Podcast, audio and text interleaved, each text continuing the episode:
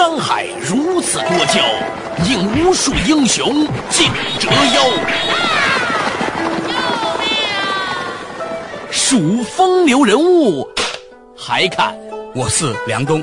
大家好，我是吴伯凡。照妖镜照不出的财经真相，翻斗云到不了的财富天地，一切尽在两个男人孕育五年，梁东吴伯凡帮你坐着打通经济生活任督二脉，东吴相对论。好戏马上开场。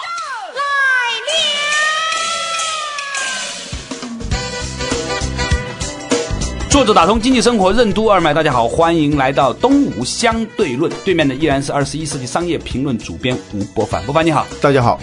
哎，在较早之前呢，我们谈到一个问题啊，就是说呢，咱们这个雄起的四川朋友去买了悍马这个品牌，或者说正计划买哈。嗯。对这个事情呢，我们较早之前呢的观点呢，当然是本着一个本能，就觉得这事靠谱吗？但是冷静的想想，老板，就人家能够挣到钱，能够有。去买悍马的钱，说明他的智商是比较高的。嗯，回过头来想，我们用一个朴素的观念来想一想，对呀，他们比我们傻吗？当然不会了，要不然为什么我们现在才做个电台几十块钱一期节目是吧？人家，但是人家能挣到钱，能够买悍马是吧？对，肯定是有原因的。你怎么分析这事？应该这么想，我们觉得荒谬的事情，往往是因为我们不知道真实的原因。对呀，啊，人家没必要告诉你。我举个例子，嗯，传说啊，江湖传闻说。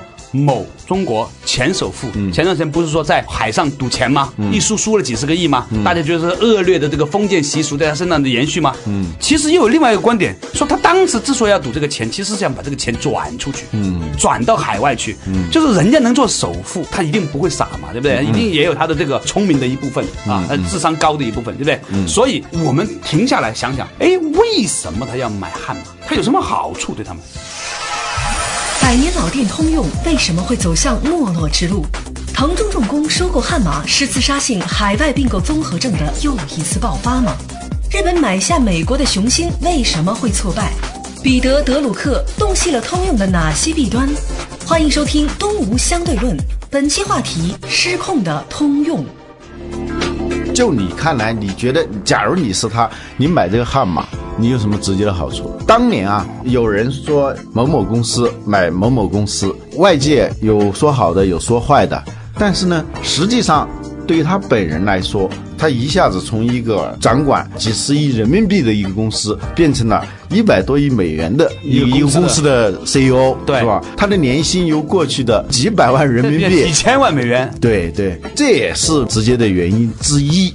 啊，还有包括我们刚才说的那些虚荣啊，还有我们不知道的那些，比如说对资本运作的那些，对这个人些道道，对呀，比如说。从个人的角度上来说，是吧？嗯，你以前只在中国玩，嗯啊，你知道中国怎么玩，嗯，你现在玩到世界上去了，你知道世界的这个公司怎么玩啊，嗯，这对于人的境界的提升是不一样的。就算失败了，那也是玩过世界公司的人，嗯，对吧？对。所以这个东西啊，有的时候啊，我觉得从另外一个角度来看，人都是很个人化的。就有本书叫《自私的基因》，嗯，基因的深处是一定有它的自私性的，嗯，对吧？所以这里面肯定是有它的原因在。所以关于腾中收购悍马，有。人认为是中国企业自杀性海外并购综合症的又一次爆发。据我所知，哈，这个钱呢，很多时候呢，还不是从他自己公司出的，嗯，他好像融资了一部分钱。他贷款了一部分钱，有一些资本公司，就比如有一些大的投行啊，在支持他们完成这个事情，是吧？投行的人当然智商也很高的了，是吧？啊，每年拿几百万美元年薪的人，他不会那么傻帮你做这个事情，一定是大家都有好处啊。这里头有很多揣度了，有可能是品牌炒作，比如说今天我们就知道了有一个四川的这么一家公司，过两天说我不买了，是吧？不，这很好啊，是吧？很多公司搞什么全球招聘经理人啊，最后呃是他公司原来原定的那个副总，是吧？这里头实际上他达到了他预先设定的我们没法意料的那些好处，也有这种可能。对，总而言之，存在就是合理的。他自然这样去做，一定有他很高明的一步。但是呢，我们也应该回过头来想，这一匹悍马。很彪悍的、很烈的这匹马，你能不能够驯服它？好的马一定是烈性的，一定是很彪悍的。如果你把它驯好了，那确实是一匹很好的马。如果你驯不好这匹马，那么对你来说呢？对别人来说也可能都是灾难性的。对。这就涉及到比如说公司治理，然后它的生产管理的能力、品牌管理的能力等等，这都是未知数。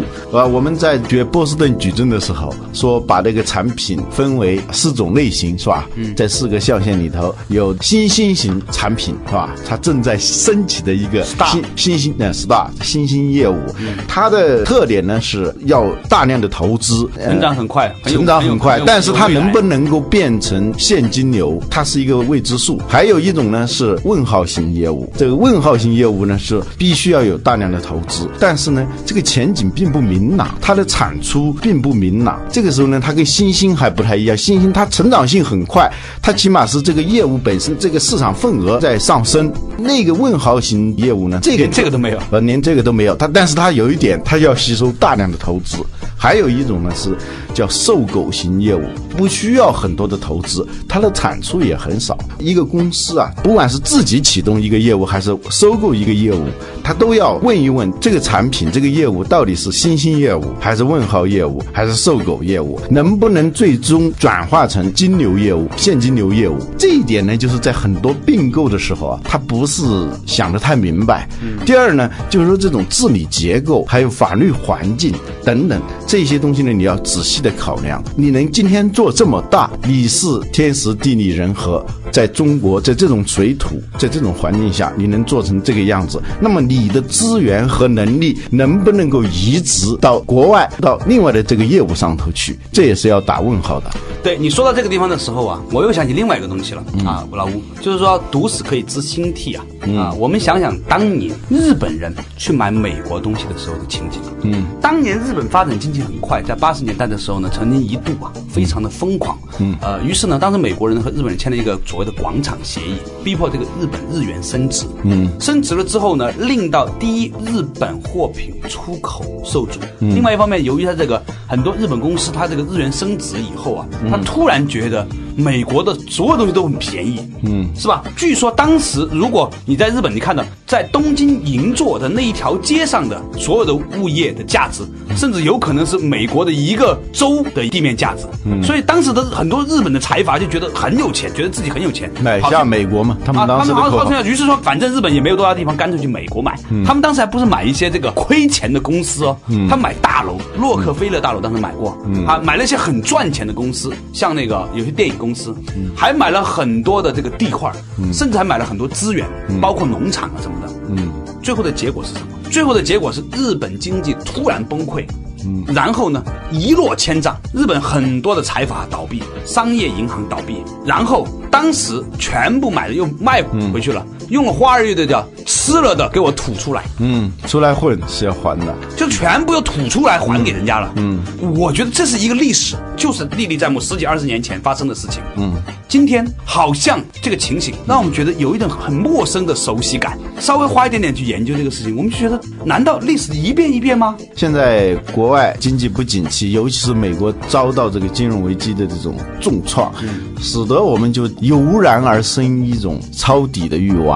这种抄底的欲望里头，是不是包含着某种我们自己意识不到那种莽撞啊，那种趁喜而多事啊？这是我们必须要谨慎的考量的问题。啊，而且呢，很有趣的一一个事情就是，大家都在说美元有可能会贬值、嗯啊。你看它的外债这么高，是吧？嗯，它整个的这个债务占了它整个 GDP 的比例，在我前面看了一个数据，说到了二零一几年之后，甚至超过了百分之四十。然后呢，很多人都说美元会贬值，所以呢，呢相对而言，大家觉得人民币在升值了、啊。所以呢，现在很多钱也流进亚洲，在最近的香港的资本市场上出现了一大批的热钱、啊。另外呢，在中国的高端房地产市场上，在上海和北京，你会发现说很多高端的楼盘四五万块钱的都卖得很好，这些肯定不是一般的这个中国的老百姓去买的、啊，包括也有一部分外来的资金。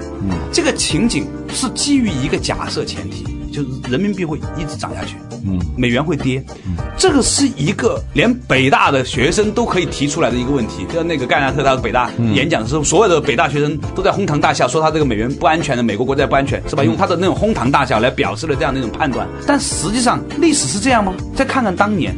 当年日本人也以为日元会升值，最后可以把美国买下来，结果会发生了一个什么样的事情？同样类似的情景发生在当年的东南亚金融危机之前。嗯，当时的很多的马来西亚人啊、新加坡人、印度尼西亚人，也去美国干这种事情。嗯，因为我们投资了一个旅行公司嘛，就是有些时候呢，我们会跟国外做旅行的朋友聊天，他们给我讲的一个情景是说，他们在美国，比如在美国和欧洲都有很多的这种业务，二十年来都在做旅游。他说，今天看到中国大陆去的团，嗯，就跟前些年台湾团、印尼团、香港团、日本团，连那个样子都很像，嗯，那种那种气气概那种气派都很像，呃那种。然后呢，到哪里都说哇这么便宜呀、哇好好哦，掏出钱包全是给 cash，嗯，全部是给现金的。然后他们跟我讲说，诶，很有趣啊。他说现在全世界的人都在期待着中国人去啊，都期待中国人去旅游啊。这些景象和我们今天看到这些商业事件之间，它发生什么？我觉得不是说悍马这一家公司的问题。据我所知，中国有很多的公司都在用各种方法要走出国外去收购，从资产到资源到股票到债务，是吧？都去买。这些前提是和一些我们想当然的发展有关。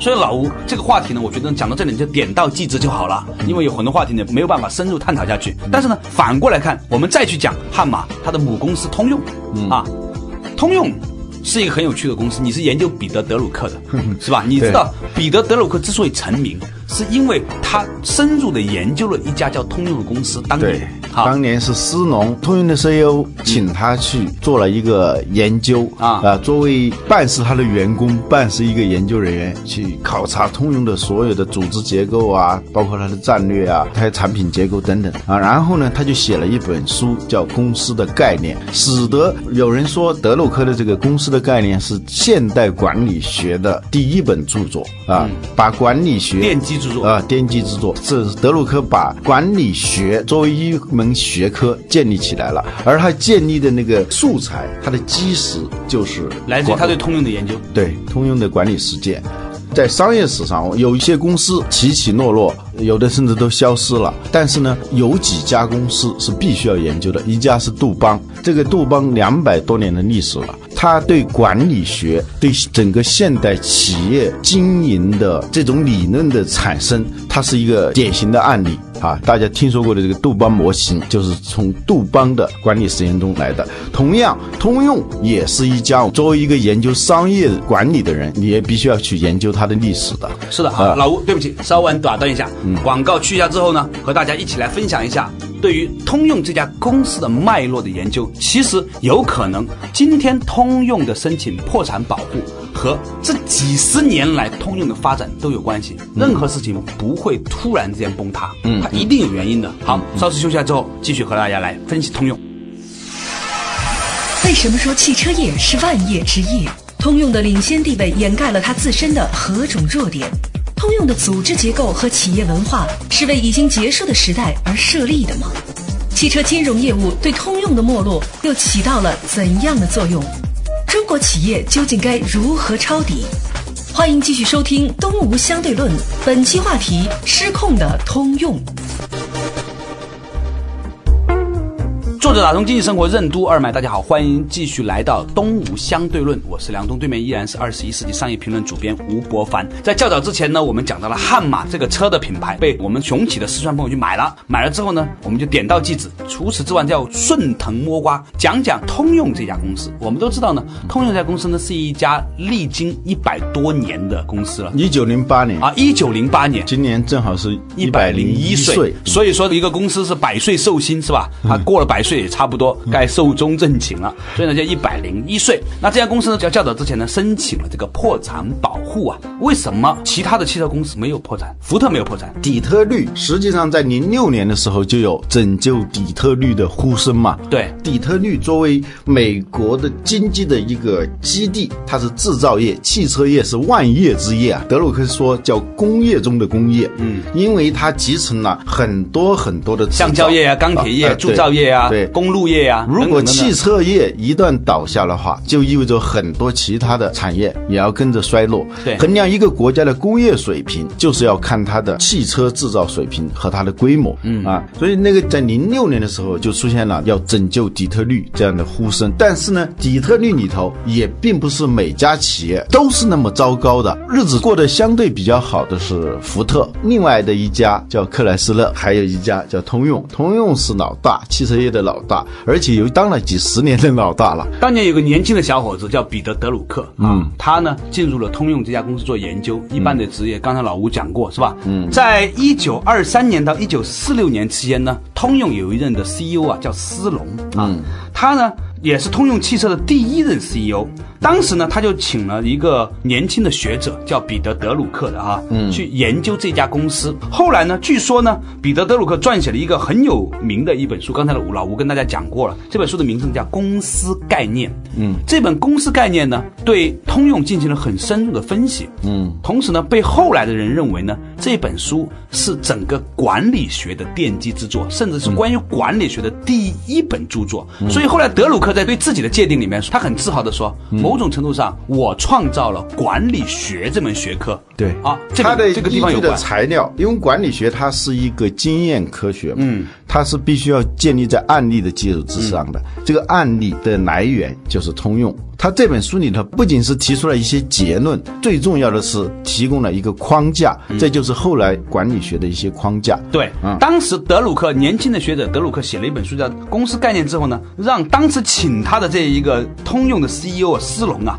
非常的恼火。嗯，因为呢，德鲁克虽然拿人钱财啊，但是没有替人消灾，他没有吹捧，不像现在中国很多那种商业的书，其实都是花钱来帮别人做粉饰太平的。当时德鲁克在研究了通用之后呢，据说啊，他。写的这本公司概念呢，对通用的很多问题呢提出了批评。对，尤其呢，比如说劳资关系、总部员工的使用和作用呢，都提出了质疑。据说当时的斯隆对此非常的恼火。嗯，但是也没有办法，因为这本书也出来了。嗯，所以后来据说斯隆离开通用之后呢，还专门写过一本书，叫《我在通用的岁月》，好像是吧？这里头呢，他讲了他通用的一些经历，他对企业经营的一些观念。对，这本书呢，应该说也是一本管理学的名著。比尔盖茨。在被问到说你最常读的管理学的书是哪一本？他说的就是这个斯隆的《我在通用的岁月》。对，而且呢，麻省理工学院的管理学院就是以斯隆的名字命名的，叫斯隆管理学院。哦，还有一本杂志叫《斯隆管理评论》。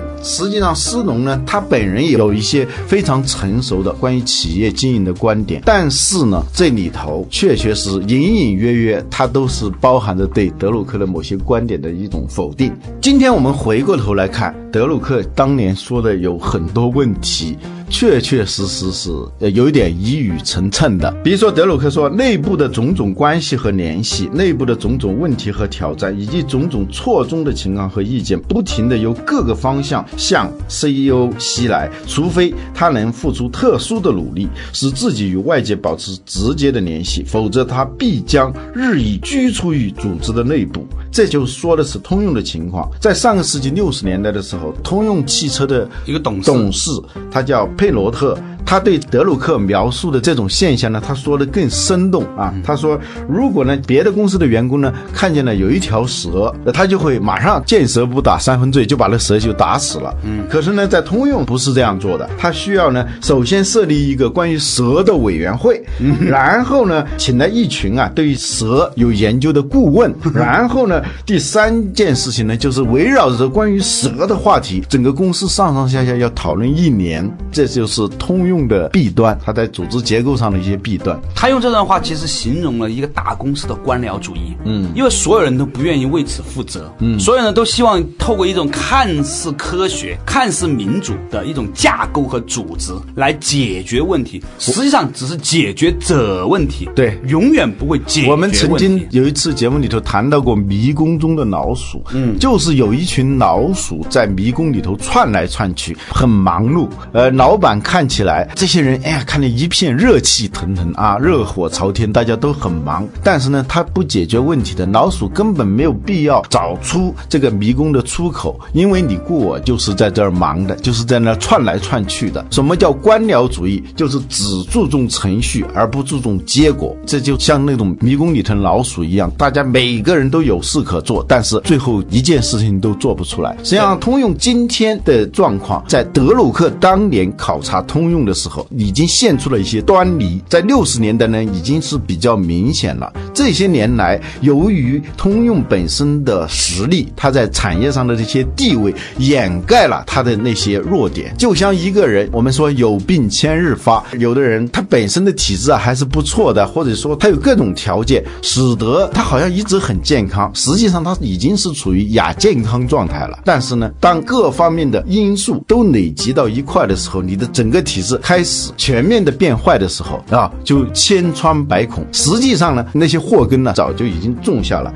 所以呢，说到通用的时候，我想起来有一个管理学家叫詹姆斯·马丁，他在二十世纪末期的时候写过一本书叫《大转折》。在这个大转折的书里头，他说我们现在很多公司的组织结构和文化，实际上是为一个已经结束的时代而设立的。但是很多公司呢，它并没有意识到，这个通用实际上它的组织结构、它的文化，就是是一个已经结束的时代而设立的典型的组织结构。其实关于通用汽车最后要变成是要拍卖破产、申请破产保护哈，嗯，这样的一个结构呢，还有另外一派观点。认为这和整个通用公司的几项财务上的安排有关。我们都知道说，其实从上个世纪六七十年代以后啊，很多的汽车公司都已经不仅仅是一个简单的生产汽车的公司了。嗯，因为呢，一个汽车公司它实际上涉及大量的资金的问题。嗯，所以呢，据说在斯隆年代呢，就是说当第一任 CEO 的时候呢，他发现一个情形，就是说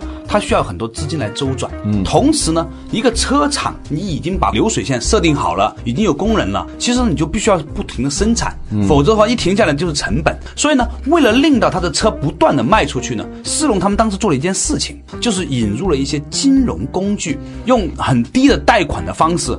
鼓励客户呢去买他的车，鼓励租赁公司，他甚至把这个车卖给那些租赁公司，让他们每四个月呢都买一次新的车，而合同到期之后呢回购这一些，然后呢用二手车呢再把它用极低的价格再去把它处理掉，嗯啊，从而维持一种繁荣。这种繁荣就是令到底特律的工业流水线上一直在生产，尽管有些的产能已经过剩了，但它仍然在生产。这就是在过去的一段时间里面，很多人说在美国买一个车，你可以不需要花什么钱，你可以用很轻。轻松的方式贷款买一个车，嗯，如果你有人不喜欢了，你就说我都不要了，因为你可能首期贷款也很低，每个月花的钱也很少，然后通过这种方式呢，令到这个产能可以一直可以延续下去。这就是所谓的产融结合。实际上，在二十世纪后期的时候，很多美国公司啊都走这条道路。最典型的实际上不是通用汽车，而是通用电器，他们的金融业务实际上已经比制造业本身的业务要大了。他们从金融业务里头赚到的钱。要比制造业务你就赚的钱要多，要容易，